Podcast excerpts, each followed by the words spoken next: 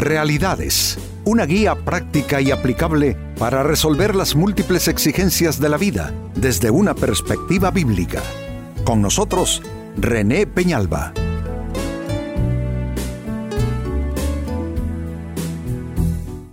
Amigos de Realidades, sean todos bienvenidos. Para esta ocasión nuestro tema, no pongas tu liderazgo en riesgo. ¿Que todos tenemos liderazgo? Por supuesto que sí. Hay liderazgo eh, familiar, hay liderazgo laboral.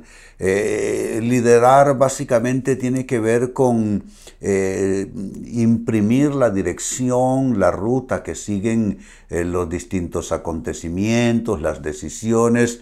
Y creo que prácticamente no hay una sola persona que no ejerza algún tipo de liderazgo, algún nivel de liderazgo en los distintos escenarios en los cuales su vida se desenvuelve y su actividad se desempeña. Pues saben amigos, podemos poner en riesgo nuestro liderazgo.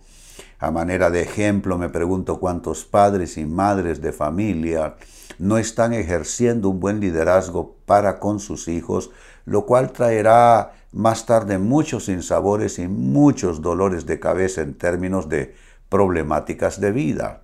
Eh, también sucede así en los ámbitos de trabajo, en la iglesia muchas veces un liderazgo mal ejercido eh, por parte de líderes y pastores activa problemáticas eclesiásticas. Eh, y, ni qué decir de hablar de gobierno, no hablar de política y esos temas, o hablar en el contexto de las economías de la gente. Hay liderazgo que necesita ser afinado que necesita ser más cualificado y como parte de eso pues está saber evitar riesgos para el liderazgo, lo cual es nuestro tema hoy. No pongas tu liderazgo en riesgo. En el libro primero de Samuel capítulo 30 en la Biblia versículo 6 se lee, David ahora se encontraba en gran peligro, porque todos sus hombres estaban muy resentidos por haber perdido a sus hijos e hijas, y comenzaron a hablar acerca de apedrearlo. Pero David encontró fuerzas en el Señor su Dios. Fue un hecho ah, que nadie pudo prever. Se fueron ellos en sus ah, jornadas, eh, campañas eh, eh, en guerra contra sus enemigos. Es todavía es la etapa no del reinado ya en su esplendor de David, sino cuando él hacía sus correrías con grupos armados que estaban a sus órdenes y él andaba entre ser perseguido por Saúl, pero él mismo perseguir a, sus enemigos. En una ocasión pues están en determinado lugar, tienen ahí sus familias, todos están bien, entonces van en una de esas eh, de ah, ah, misiones eh, eh, buscando a sus enemigos. Pero mientras ellos están en esa misión, vienen sus enemigos y toman secuestrados a todos, las esposas, los niños, en fin, y cuando regresan, pues el, el drama es enorme porque todo el mundo está llorando haber perdido a alguien amado. Entonces, en esa conmoción y en ese dolor comienzan a culpar a su líder, lo cual es típicamente humano. Cuando algo sale bien, a veces no le dan el crédito al líder, aún teniéndolo, y cuando todo sale mal, ahí sí por seguro todos le echan la culpa y la responsabilidad a quien ha sido el líder, pues ese no fue la excepción en este caso. Entonces eh, era tanto el dolor y la frustración, el enojo, que estaban ellos incluso hablando de apedrear a David. Entonces David fue donde solía ir a buscar en Dios consuelo y dirección. David es un gran líder en la Biblia, pero eso no significa que es que un buen líder todas las va a tener a su favor. Un buen líder, amigos, también atraviesa etapas muy malas. Nos pasa como padres, como proveedores en nuestros hogares, como eh, esposos, esposas, Mm, pasa en nuestros, eh, eh, en nuestros trabajos, nuestras actividades de vida. A veces tenemos malas etapas, malas rachas, pasa en la vida espiritual, en fin. Y David no fue la excepción y entonces le encontramos en un mal momento donde su liderazgo se ve en precario. Bueno, eh, en el caso de él se, se dice con toda claridad qué es lo que él hizo. Él fue a buscar voz de Dios, dirección de Dios, consuelo de Dios, ánimo de Dios, que es lo que debemos hacer todos cuando nuestro liderazgo no se ve bien plantado o cuando algo eh, está saliendo diferente a como lo hemos eh, previsto. Pero esta situación nos amplía bastante las posibilidades porque hay mucho aquí que está inmerso y precisamente por eso es que quiero traer a eh, continuación eh, eh, la pregunta es cómo es que alguien puede poner su liderazgo en riesgo y particularmente tú, amigo, amiga, cómo pones tu liderazgo en riesgo como padre, como madre, como esposo, como esposa, o en tu trabajo, o en tus decisiones financieras, o en tus proyectos de vida, a qué le...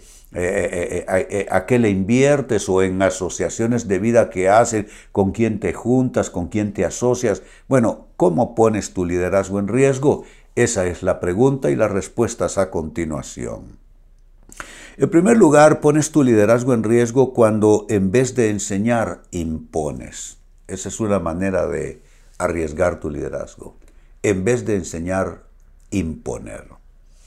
Esto suele suceder mucho, amigos, en los ámbitos de vida familiar, donde padres y madres que viven estresados porque vale la pena reconocer que hoy día la vida es tan diferente como solía ser en otras épocas. Eh, el término estrés yo no lo escuché sino hasta que en los últimos, no sé, 30, 40 años. Ah, eh, antes eh, sí, por supuesto, siempre han existido preocupaciones, cargas y todo esto, pero eh, como vive la gente hoy día tensionada, eh, eh, no se veía antes. ¿Por qué la subsistencia financiera es sumamente compleja hoy día? El tiempo como que no ajusta para nada y las personas viven en un, en un ir y venir muy estresados y eso los lleva muchas veces a llegar con impaciencia a sus hogares, propensos a irritarse con facilidad y eso hace que muchos padres y madres de familia, entre cónyuges también pasa, en lugar de dar un consejo, en lugar de dar una enseñanza, terminen más bien imponiéndose sobre la otra o las otras personas. Al hacer eso, al imponer tu liderazgo sobre alguien de una, porque ese no es el camino, entonces solo estás no solo lastimando a esa persona, no solo frustrando a esa persona, pero estás poniendo tu liderazgo en riesgo, cuando en vez de enseñar, impones. Eh, número dos, ¿cómo pones tu liderazgo en riesgo? Eh, cuando en vez de aconsejar, amenazas. Mire qué curioso el ejemplo que pusimos de David. Estaban hablando hasta de apedrearlo. Entonces él va, busca de Dios, literalmente leímos que David encontró, no es que buscó, encontró fuerzas en el Señor su Dios.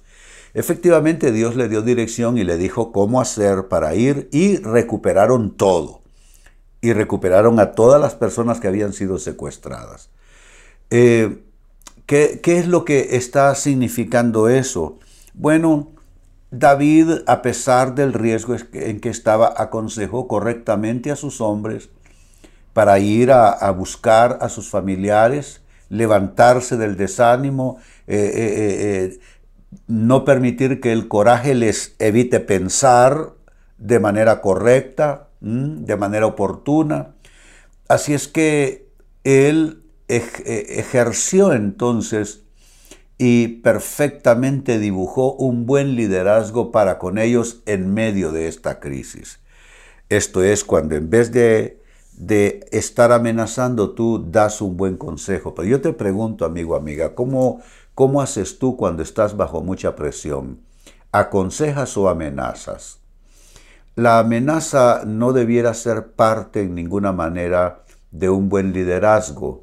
Como cualquier persona que comete errores, eh, me puedo ver en algún momento profiriendo algún tipo de amenaza, pero estoy absolutamente consciente en este momento de que eso es absolutamente infructuoso, eso no, no trae buenos resultados, porque ante la amenaza a la otra persona solo le quedan como opciones dos o tres que puede asumir. Eh, puede ser eh, intimidar a la otra persona, eh, una posibilidad. Puede hacer que esa persona se vuelva rebelde en su corazón. o puede ser que esa persona simplemente se autodescalifique y se aparte y se haga a un lado. Entonces, no, no, no es ese el camino, no es esa la manera ni la dinámica. Entonces estoy diciendo que tú pones tu liderazgo en riesgo cuando en vez de aconsejar, amenazas. Vayan ustedes capitalizando las respuestas. Se pone el liderazgo en riesgo uno cuando en vez de enseñar impones y ahora cuando en vez de aconsejar, número dos, amenazas. Pues sigo sumando tres. También pones tu liderazgo en riesgo cuando en vez de serenar, provocas. Hay gente que solo le mete más leña al fuego. No saben serenar situaciones. Yo te pregunto, amigo, amiga, ¿cómo actúas tú? Obsérvate, analízate. ¿Cómo sueles ser tú? ¿Eres una persona que serena situaciones conflictivas o eres una de las que echa más leña al fuego? Eso no ayuda. Caldear más la situación, volverla más tensa, alimentar la crisis con malos argumentos, con malas actitudes, como dije, con amenazas, intimidaciones. Con eso no, no vamos a resolver los problemas de la vida. Tenemos que aprender a serenar situaciones. Eh, cuando hablo en estos términos, eh, me parece recordar a Jesucristo con sus discípulos, todos ellos en la barca. Jesús dormía plácidamente, pero se desató una tormenta y ellos, entre alarmados y disgustados con él, eh, le movieron, le despertaron y le dijeron, sálvanos que perecemos. Le hicieron un, SOS, pero con un elemento de reclamo. Y Jesús lo serenó. Y serenó la tormenta y serenó sus ánimos. Eso es un buen liderazgo. La persona que no se suma al drama, la persona que no se suma a la crisis, la persona que no se suma al conflicto, sino más bien se da cuenta que su papel es completamente otro, su papel es el de serenar la situación. Eh, esa oportunidad todos la tenemos y la vamos a seguir teniendo, porque van a haber problemas alrededor nuestro de toda índole, de finanzas, de familia, de relaciones, de trabajo, de ministerio, y es allí donde tenemos que recordar este consejo que se está dando. No podemos nosotros aumentar las crisis, tenemos que asumir un papel como agentes para serenar la situación, para aplacar eh, los ánimos y traer calma. Y número cuatro, pones tu liderazgo en riesgo cuando en vez de solucionar, acusas. Se resuelve un problema eh, dictaminando quién es el culpable. Pues yo digo que no. No necesariamente esto va a resolver un problema. Entonces lo que hay que buscar son soluciones. Entonces, eh, eh, en vez de estar acusando, hay que solucionar.